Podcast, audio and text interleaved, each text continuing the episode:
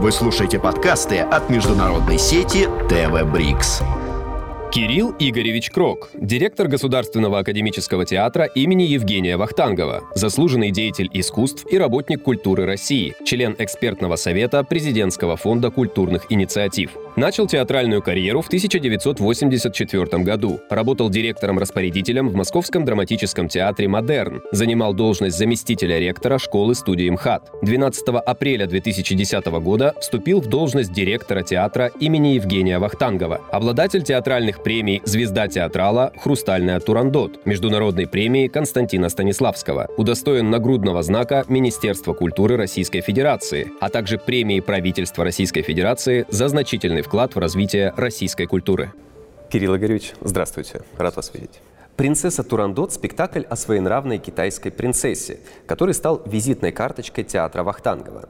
Недавно вы анонсировали большие гастроли в Китае летом 2024 года и даже летали в Поднебесную на переговоры. Как вас встретили и успели ли вы посетить китайский театр? Вы знаете, встретили прекрасно, потому что это наши уже продолжительные контакты, которые еще были за три года до ковида, установлены нашим театром и э, с продюсерами, с любителями театра, с эм, э, Всекитайской ассоциации гастрольной и выставочной деятельности. Есть такое объединение в Китае, и мы с ними давным-давно сотрудничаем. Поэтому я летал в Китай к старым, к старым добрым друзьям.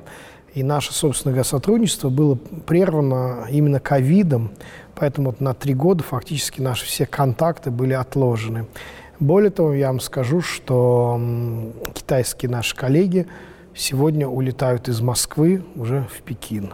Поэтому все наши контакты продолжаются. Съездили мы прекрасно, подтвердили все наши намерения, подписали соответствующие документы.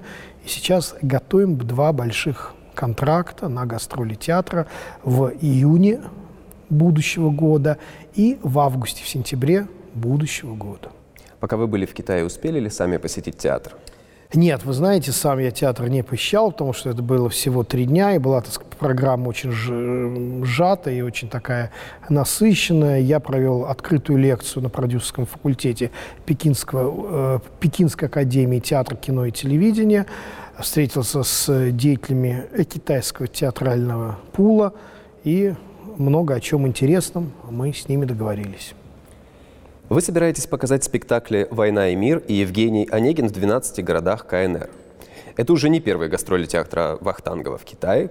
Как вам кажется, насколько китайский зритель понимает и принимает русскую литературу и театральную традицию? Планируете ли вы гастроли в других странах БРИКС, возможно? Вы знаете, мне кажется, что китайцы очень любят русскую культуру и любят русскую литературу. И как раз вот э, сейчас, когда всю неделю у нас были наши китайские коллеги, они как раз и сделали упор, что им больше всего интересно то, что связано с русской литературой, потому что в Китае очень хорошо знают русскую классическую литературу. Поэтому, да, мы поедем э, в две большие гастрольные поездки, каждая из которых по 21 день. Это три города, по четыре спектакля. В каждом городе мы играем каждого названия. Это, безусловно, спектакль Евгения Онегина, поставленный Римасом Туминусом, потому что в тот доковидный приезд театра в Китай показал, насколько этот спектакль э, близок к китайскому зрителю. Потому что такого успеха который был у китайского зрителя этой постановки, ну, мало кто может, э, так сказать, похвастаться. Я просто скажу несколько фактов, что, например, в городе Шанхай э, во время наших гастролей был образован фэн-клуб, который в их социальных сетях, во всех месседжах имеет огромное количество подписчиков. И несмотря что прошло три года, этот фан-клуб ни в коем случае не перестал существовать. Он активно существует. Они с нашего сайта берут всю информацию о гастролях спектакля Евгения Онегина, о новых исполнителях, которые появились в этом спектакле. И все это размещают у себя на странице своего фэн-клуба. И вот как раз только вчера я спрашивал, а когда мы приедем в Шанхай, э, те, кто приходили три года назад на, на спектакле Евгений Онегин, они придут, они же стали, наверное, уже более взрослыми людьми. Как раз наш, так сказать, продюсер Файнджина, она сказала, не просто придут, а придут с собой еще более большое количество людей, кто придет на наш с вами проект, на наш спектакль посмотреть. Поэтому это вот такие очень приятные вещи, которые происходят э, между Россией и Китаем в плане обмена культуры. Но это не только один Шанхай. Такой же фэн-клуб у нас появился и в Пекине. Я надеюсь, что мы поедем в город Сиань. Там тоже после наших гастролей фэн-клуб э, любителей или почитателей спектаклей Евгения Онегина, так мы везем два спектакля, один из них «Война и мир», поэтому, я думаю, такая же участь ждет и спектакль «Война и мир». Что касается вашего второго части вашего вопроса о э, других наших зарубежных контактов, да, мы ведем много переговоров о том, чтобы э, поехать и в другие страны БРИКС. Это для нас тоже очень важно, и мы будем, безусловно, развивать это направление деятельности. Если говорить о ваших коллегах, прибывших из Китая, это ответный визит после вашей поездки? Да, как раз когда я и был в Китае, я и пригласил их и сказал, вы знаете, просто удивительным образом с 1 по 7 ноября будут идти все те спектакли, которые нас с вами интересуют. Поэтому, может, вы приедете к нам в гости – и получил практически сразу ответ, что с удовольствием приедем в Россию. И четыре человека, четыре продюсера, технический директор приехали к нам в театр, в Москву. Мы им устроили большую культурную так сказать, программу. И в том числе каждый вечер они смотрели наши спектакли. Цель наша, чтобы сейчас, когда они приедут к себе, они все осознают, а, простроят гастрольные маршруты, переговорят с своими коллегами в регионах и в провинциях Китая. И мы с ними должны будем подписать трехлетний протокол о намерениях о нашем культурном сотрудничестве с Китаем. То есть это речь идет даже не о 24 годе, о котором мы уже, собственно говоря, есть сроки, есть города, есть площадки, а речь идет о 25 году, 26 что театр Вахтангова с разными спектаклями два раза в год будет посещать Китайскую Народную Республику. А какие спектакли произвели наибольшее впечатление на ваших коллег и что понравилось в Москве? Из спектаклей это «Дядя Ваня», это «Царь Эдип», несмотря на то, что это древнегреческая трагедия, это, естественно, «Война и мир», и детский спектакль «Питер Пен». Вот, поэтому это вот, э, так сказать, для них очень важные спектакли. Я очень надеюсь, что мы с этими спектаклями, и, так сказать, поедем в Китай на гастроли. А Москва на них произвела очень приятное впечатление. Они были в вооруженной палате, восторг. Они были в алмазном фонде Московского Кремля, восторг. Они были в Пушкинском музее, они гуляли по Москве, они катались на кораблике и видели город с, с воды. Эм, поэтому, мне кажется, у них много всяких впечатлений. Но, в общем, когда мы прощались после спектакля «Война и мир», они сказали одну фразу, что вы задали такой уровень нашего общения и такой уровень приема, как же нам теперь соответствовать в Китае, когда мы будем принимать труппу Вахтанского театра. Если говорить о спектакле э, «Царь Дип», э, Рима Стуминас поставил его на двух языках, на русском и греческом. И он отлично прошел как в России, так и в Греции. Есть ли планы повторить этот опыт и сделать постановки по Лопе де Вега или Шекспиру на языке оригинала и на русском языке? Ну, вы знаете, планов у театра творческих много, вот, и ставите цель обязательно поставить Шекспир на языке оригинала. Я думаю, все-таки это не наша история, мы все-таки русский театр будем ставить на русском языке. Другое дело, что когда мы поедем на гастроли в Китай, то, естественно, там будут титры на китайском языке, как это было и три года тому назад. Сейчас мы будем думать, кто сделает очень качественный перевод спектакля «Война и мир» на китайский язык. Что это а должно быть очень внятно и четко. Потому что титры на китайском Евгения Онегина у нас есть. Теперь, значит, нам нужно подумать, как сделать очень качественный перевод, понятный, внятный для китайских зрителей.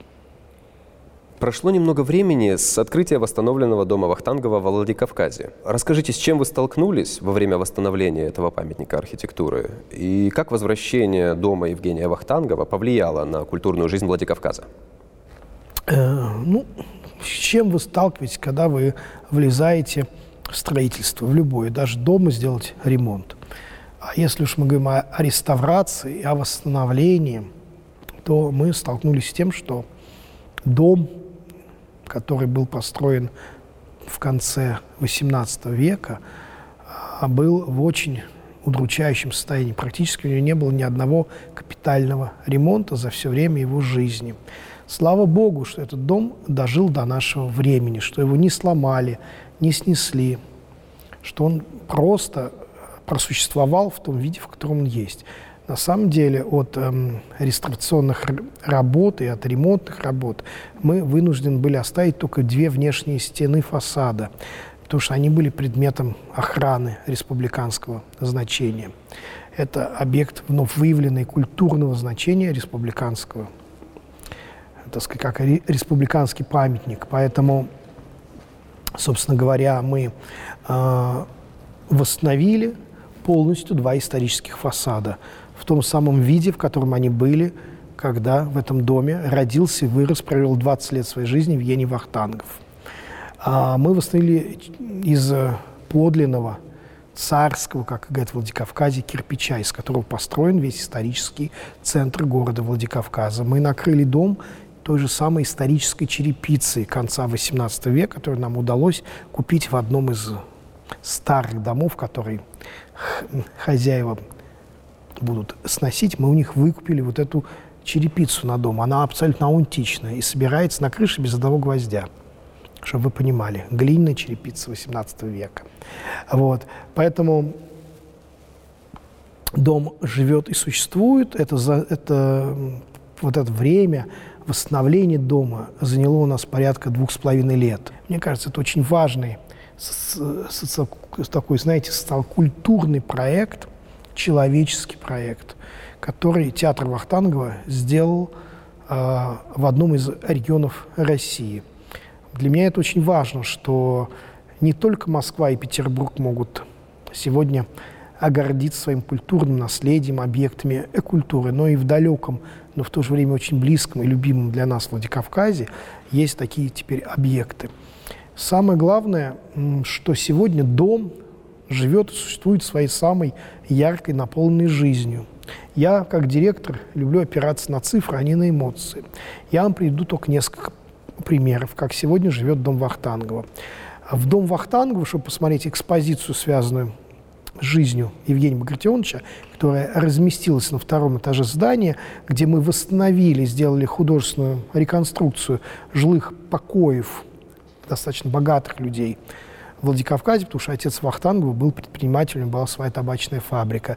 И мы, мы восстановили жилые покои семьи Вахтанговых, наполненных антикварной мебелью того времени, экспонатами, редкими архивными фотографиями. Там даже есть несколько вещей, которые принадлежали лично Вахтангову. Его письма своим однокурсникам по гимназии. И много-много чего, что связано именем с Евгением Вахтанговым. Так вот, вот, это, вот посмотреть эту экспозицию в день приходит минимум 50 человек. То есть театр Вахтангова продает 50 входных э, билетов каждый день.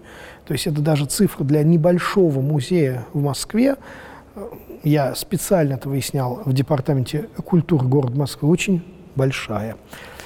Помимо этого, у нас на первом этаже действует маленький театральный концертный зал, который мы назвали арт-кафе, по примеру арт-кафе здесь, в Москве. Но это не кафе, где можно, так сказать, прийти и просто сидеть, обедать. Хотя можно это там делать, потому что там есть ресторан, который с нами сотрудничает.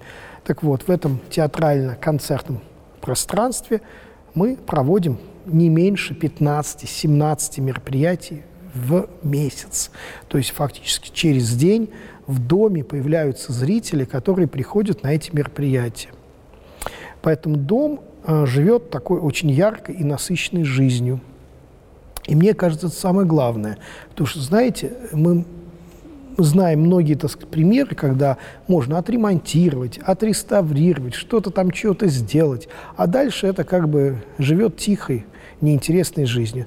Так вот, у меня, сказать, предмет гордости моей лично, что наш филиал Вахтанского театра в Владикавказе дом Евгения Вахтангова живет яркой, насыщенной жизнью, что туда приходят просто люди в кафе, взять кофе, посидеть, там работает бесплатный Wi-Fi, там приятное место, там красивые интерьеры, созданные нашим главным художником Максимом Обрезковым.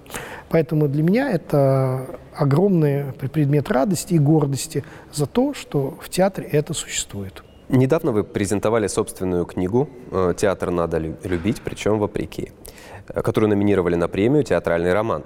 Расскажите, откуда появилось это название и что вдохновило вас рассказать о театре в художественной форме? Ну, название появилось достаточно случайно. Мы э, перебирал я все время в голове, как сделать книжку, ну, как бы, не банальной, не тривиальной, не то, что она была какой-то избитая слоган. И так как я попросил на финальном этапе создания книги подключиться к ней Марину Райкину, заведующую отделом культуры газеты «Московский комсомолец». И вот мы с ней все время крутилась в голове фраза, что книга про любовь к театру, как нам кажется. И личная моя книга каких-то воспоминаний, размышлений о театре, о том, как я, так сказать, оказался так сказать, в театре, почему я стал заниматься театром. Я не потомок театральной семьи. И все время мы с ней говорили, что эта книга, ну, как бы наполнена любовью к театру. И вот тогда, собственно, появилось вот такое название, что театр надо любить даже вопреки. Вот, собственно, и все. Вы являетесь членом экспертного совета президентского фонда культурных инициатив и уделяете время изучению заявок на гранты в области культуры, искусства и креативных индустрий. Как вы считаете, русская культура, благодаря поддержке интересных кросс-культурных проектов, может когда-либо стать мостом выстраивания международного сотрудничества? Сегодня на культурном рынке э, России, на культурной палитре нашей страны появился вот такой фонд, который является крупнейшим и сильнейшим инструментом влияния на культурную политику страны этот инструмент, который получили в руки любые молодые люди, любые учреждения, любые организации. Ведь в этом конкурсе могут участвовать и частные предприниматели, и муниципальные театры, и музеи, и просто какие-то благотворительные организации, когда могут абсолютно на а, прозрачных условиях, если так можно сказать, на открытых условиях презентовать свои проекты для получения государственной поддержки. То есть это открытый конкурс, это конкурс, который, если даже ты не прошел в этот конкурс, ты можешь подать на следующий свой проект, ты можешь его доработать, тебе с, с тобой могут провести консультации, тебе могут объяснить и указать на твои ошибки. То есть это огромный инструментарий, который есть у всех креативно мыслящих, молодых и не просто людей, кто хочет заниматься и реализовываться в культуре. То есть в руках у творцов, у людей, кто хочет заниматься культурой, искусством, себя в этом реализовывать появилась абсолютно прозрачная возможность, как это сделать. Потому что где брать деньги на реализацию любого культурного проекта? Пишите заявку, подавайте, участвуйте. Я уверен, что если э, заявка интересная, если ваш проект, ну, так сказать, правильно написан, а, правильно составлен и правильно подан в плане, чтобы эксперты могли оценить его, вы обязательно получите поддержку. И сегодня, если вы посмотрите практически на любое культурное событие или мероприятие у нас в стране, то, ну, наверное, в каждом вы найдете логотип президентского фонда культурных инициатив. А как это помогает в выстраивании международного сотрудничества? На моей памяти я очень много вижу заявок, где именно международные проекты, которые и странам, и странами БРИКС, и странами СНГ много, и в том числе какой-то международной деятельности и сотрудничество у нас э, реализуется именно благодаря в том числе и поддержке фонда. В репертуаре театра около 100 спектаклей. Нет, нет, это очень много взяли. Да. Всего 56. 56 спектаклей. А, какие из них наиболее близки именно вам, и что вы могли бы порекомендовать зрителю? Я люблю все спектакли, которые идут а, в репертуаре Вахтангского театра. Я еще раз подчеркну, что театр Вахтангов сегодня – это шесть сценических площадок, расположенных на Арбате. И вот на этих шести сценических площадках, в шести залах а, у нас идет в репертуаре сегодня 56 названий. Я всегда нашим зрителям рекомендую выбирать сердцем, кому что нравится. И я уверен, что любой зритель, который зайдет на сайт театра Вахтангова, найдет для себя любой спектакль в любом жанре, в любой художественной эстетической форме, который близок ему, и придет в театр. И выбор репертуара в Ахтанском театре огромный. Он от комедии до трагедии, от опереты до драмы. Поэтому нужно выбирать, а лучше приходить и смотреть все и постепенно. И тогда я уверен, что каждый для себя сформирует свой вкус, свое художественное видение и полюбит театр. А если человек далек от театрального мира, но хочет приобщиться, он может прийти и пойти на первый спектакль, который сегодня идет? Ну, вы знаете, мне кажется, любой опыт в театре – это зрительский опыт насмотренности. И от того, что даже ты посмотрел спектакль, который, может, тебе не очень и понравился, все равно ты получишь, я уверен, мысли, размышления, эмоции, переживания свои личные – но сегодня, знаете, зритель, мне кажется, очень приходит в театр достаточно подготовленный. Потому что я очень часто в ФАЭС слышу, что мы, прежде чем выбрать билеты, мы почитали отзывы, нам кто-то сказал, нам кто-то порекомендовал, кто-то уже этот, этот спектакль смотрел. Я видел сюжет по новостям, поэтому я решил прийти посмотреть, или я решил купить билет в театр. Поэтому зрители все равно, а так или иначе, прежде чем покупать билет, они достаточно ориентируются э, на что, так сказать, пойти. За исключением тех, кто э, приходит и в театр и занимается культурным туризмом, так называемым, когда э, мы приехали в Москву, у нас выдался свободный вечер, куда пойдем. Но если тебе повезло, и ты успеешь купить билет, хотя сегодня это практически невозможно, то тогда люди приходят, что называется, случайно попадают к нам в театр, но я уверен, становятся нашими поклонниками. Или, зная, что у нас будет свободный вечер в Москве, заранее покупают билеты в театр, бронируют отель, покупают билет на самолет или на поезд, чтобы приехать в Москву и специально посетить театр Вахтангова. Спасибо за ваши ответы и за это интервью. Спасибо. Вы слушаете подкасты от международной сети ТВ Брикс.